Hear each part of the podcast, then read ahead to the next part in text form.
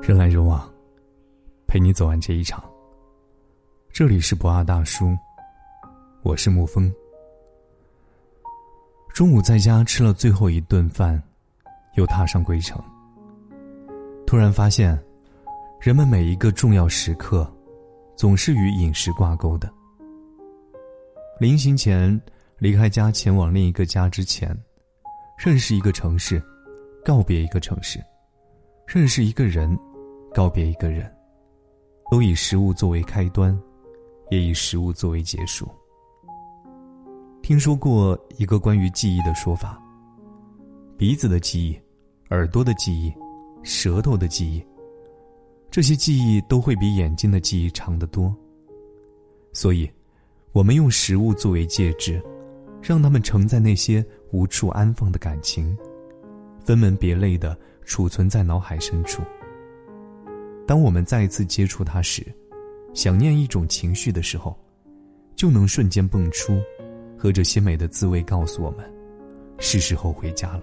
《舌尖上的中国》有一段话，一直很喜欢：山的味道，风的味道，阳光的味道，也是时间的味道，人情的味道。这些味道已经在漫长的时光中。和故土，和乡情、念旧、勤俭、坚韧等等情感和信念混合在一起，才下舌尖，又上心间。无论脚步走多远，在人的脑海中，只有故乡的味道，熟悉而又顽固。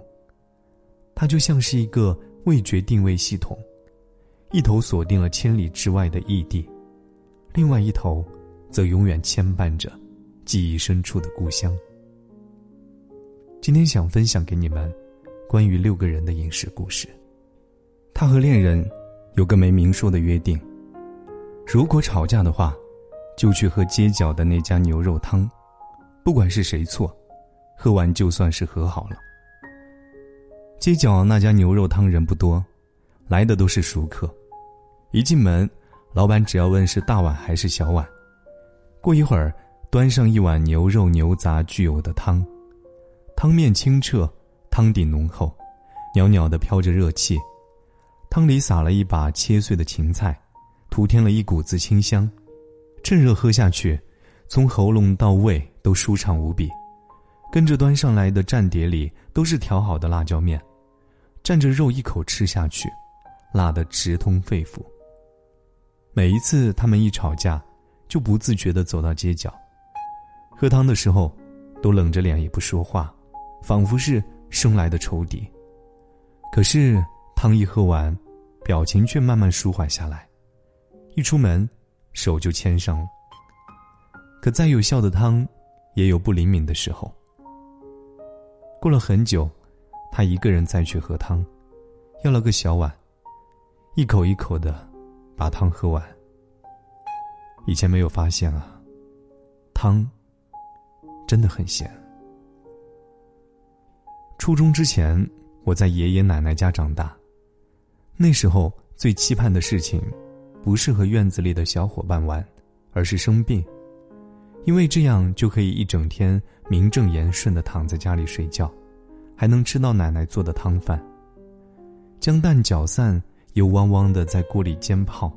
然后倒入昨天剩下的鸡汤米饭，配上几片白菜叶、小青菜，噗呲噗呲的开始煮沸，然后微微的收汁。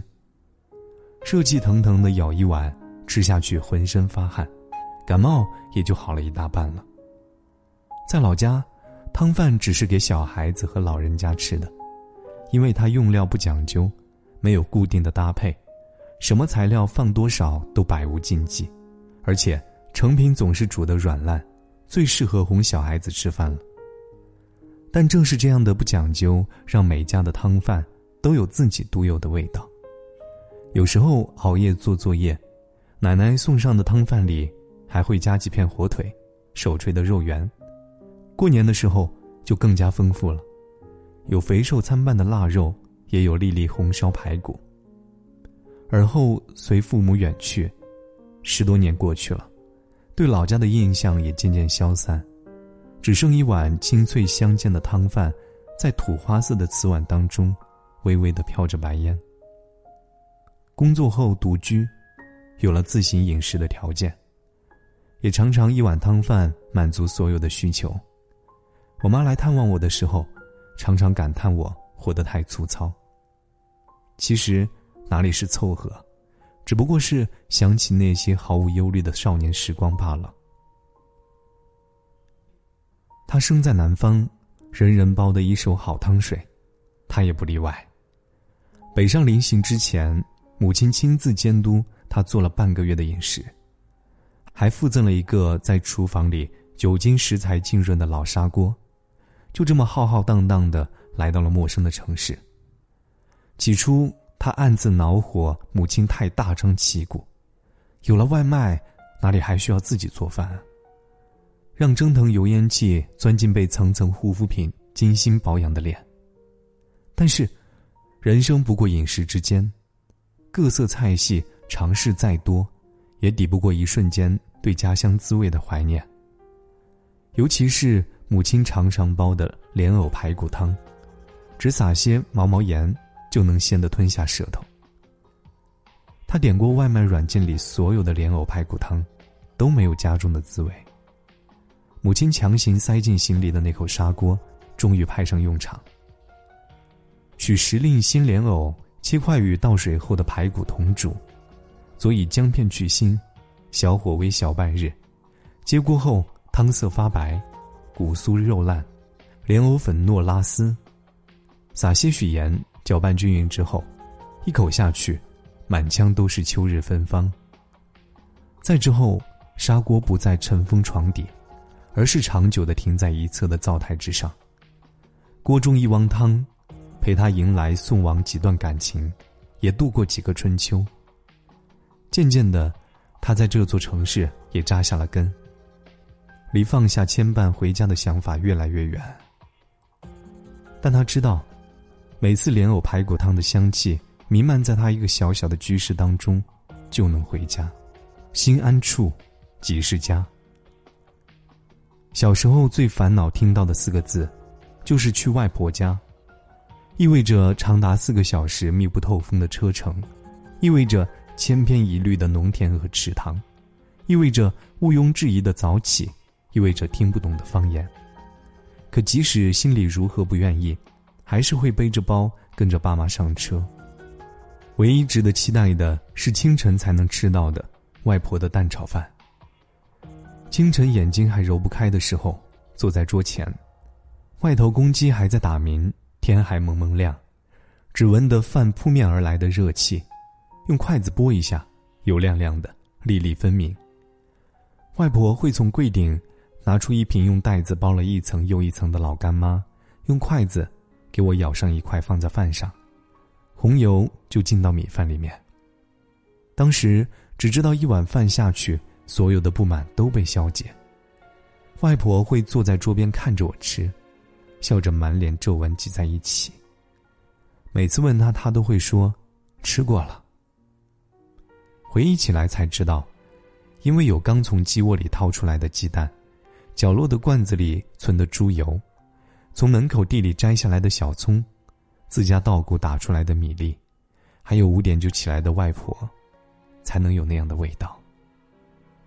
外婆走了之后，我仍常去外婆家，那样的蛋炒饭的香气，却再也没有闻到过了。他以前喜欢和室友去吃学校后门那家小火锅。才十块钱一克，素菜随便加，当然，汤也清的跟水没有什么差别。有时候是全寝室一起，有时候就是他和其中的两个人。他们把这喊成下馆子，只要一点点钱就能调剂的生活，很快乐。饭桌上可谈的东西很多，隔壁班最漂亮的姑娘坐上了谁的自行车后座。新出的游戏，怎么才能少花点钱又打得好？比一比谁脚底下踩的鞋子更炫。慢慢去的少了，谈的东西也就从姑娘、球鞋、游戏，变成了分手、面试、出国。后来他拿了第一份实习工资，说要请他们吃饭，大家都心照不宣的，还是说要去吃小火锅。不同的是，点了很多份肉；不同的是，可乐换成了一箱酒。吃得晕乎乎的时候，他问：“下次我们什么时候才能这样一起吃饭了？”而回答他的，只有火锅咕噜咕噜的声音。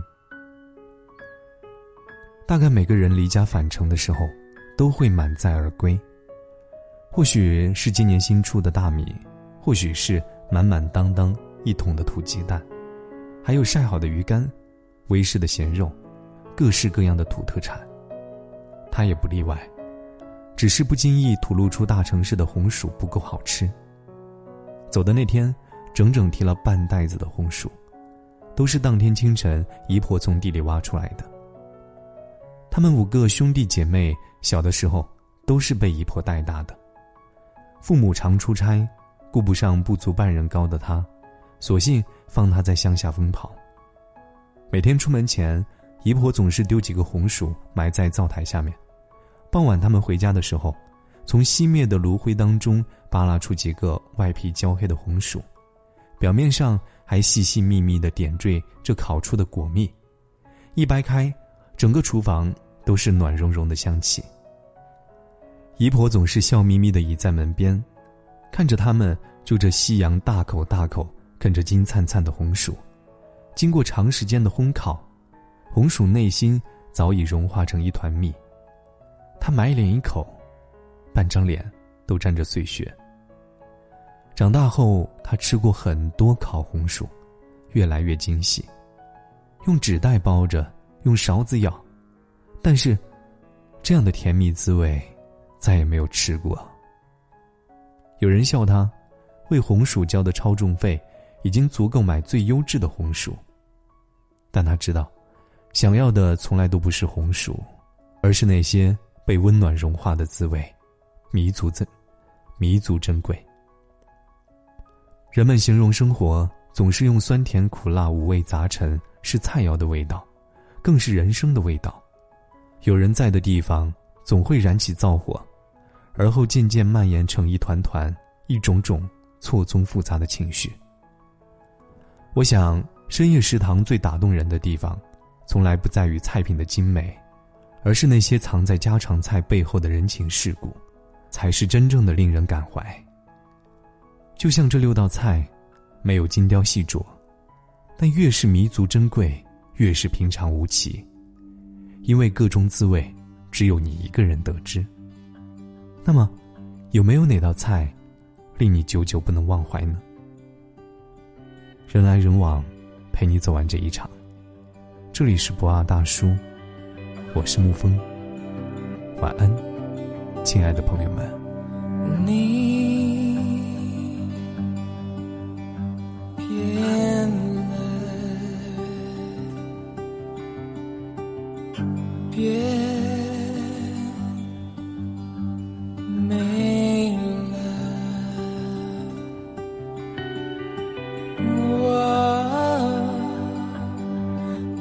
是紧张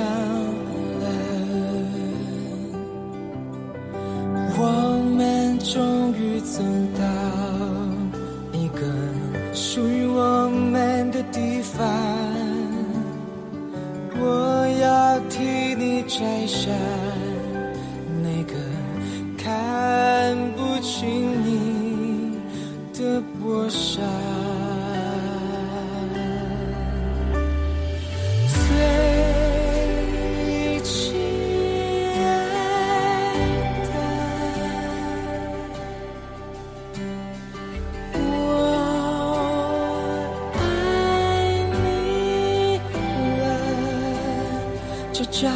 是永无止境的，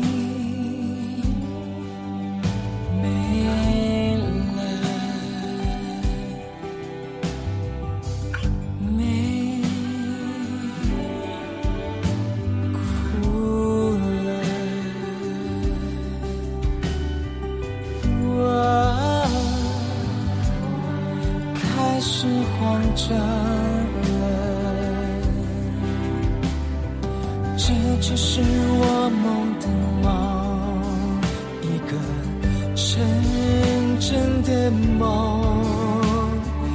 那就是梦。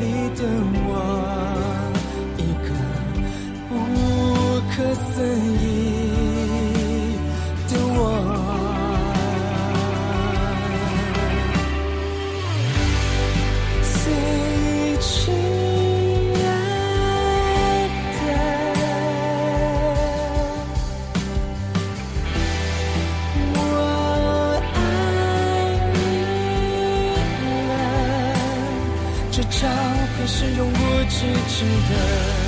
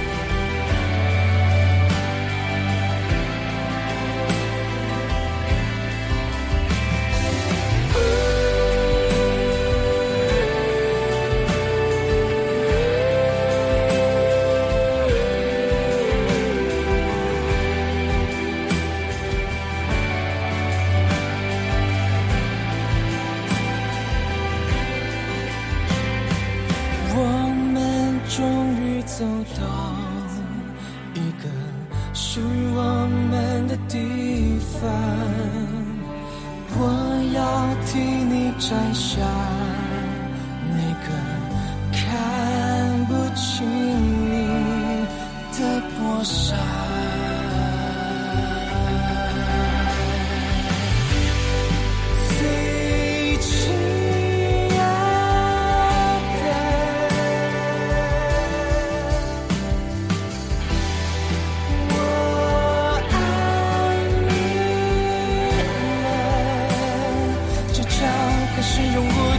today.